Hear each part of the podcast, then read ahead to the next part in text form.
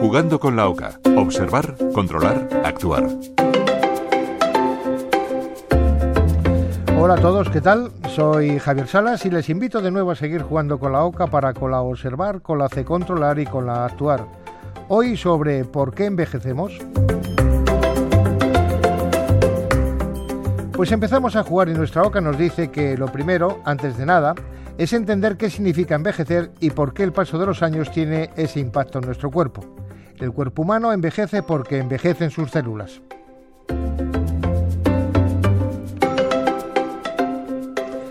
Comenzamos con la de nuestra boca para observar que el envejecimiento es un proceso gradual, espontáneo, que implica la disminución progresiva de las habilidades motoras, intelectuales y fisiológicas, y los cambios que acompañan a este proceso hoy por hoy son inevitables. Y es tremenda la cantidad de modificaciones que se producen en nuestro cuerpo al cumplir años.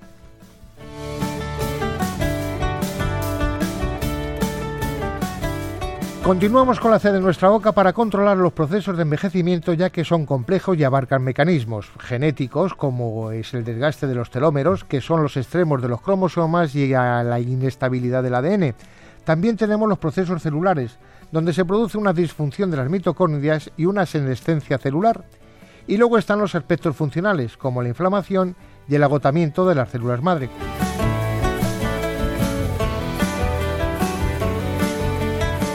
Seguimos ahora con la O de nuestra boca para observar cuándo empezamos a envejecer. Y comenzamos a envejecer desde el primer momento de nacer y se prolonga durante toda la vida.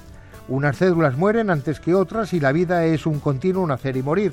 Y es raro morir por ser viejo. De hecho, durante la vida se van acumulando agresiones externas que causan enfermedades y al final de una de ellas te mueres.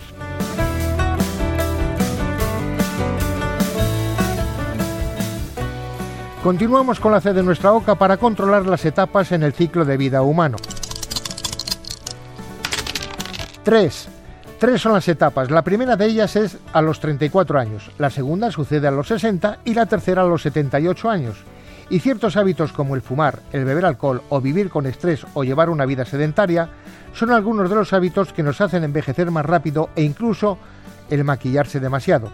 Porque cuando uno se maquilla mucho se va a producir una sequedad en la piel, también va a existir una pérdida de brillo al acumularse las células muertas en la superficie de la piel y una inflamación de los tejidos cutáneos debido a la acumulación de sustancias químicas, de toxinas y de suciedad, y consecuentemente un desarrollo de acné y puntos negros por la falta de oxigenación y limpieza natural. Y a esto hay que añadir los contaminantes del maquillaje que se irán acumulando en los poros del rostro, lo que afectará a la producción de colágeno y elastina que son las dos proteínas que aportan la firmeza y la elasticidad necesaria para que la piel luzca joven y saludable. Seguimos con la O de nuestra boca para observar que hay personas que aparecen no envejecer, que llevan mejor los años, es decir, que tienen una edad biológica similar a la edad cronológica. A esto se le ha denominado envejecimiento exitoso, frente al patológico. La razón, sin embargo, aún no está clara pero podría deberse a multitud de factores, tanto genéticos como ambientales.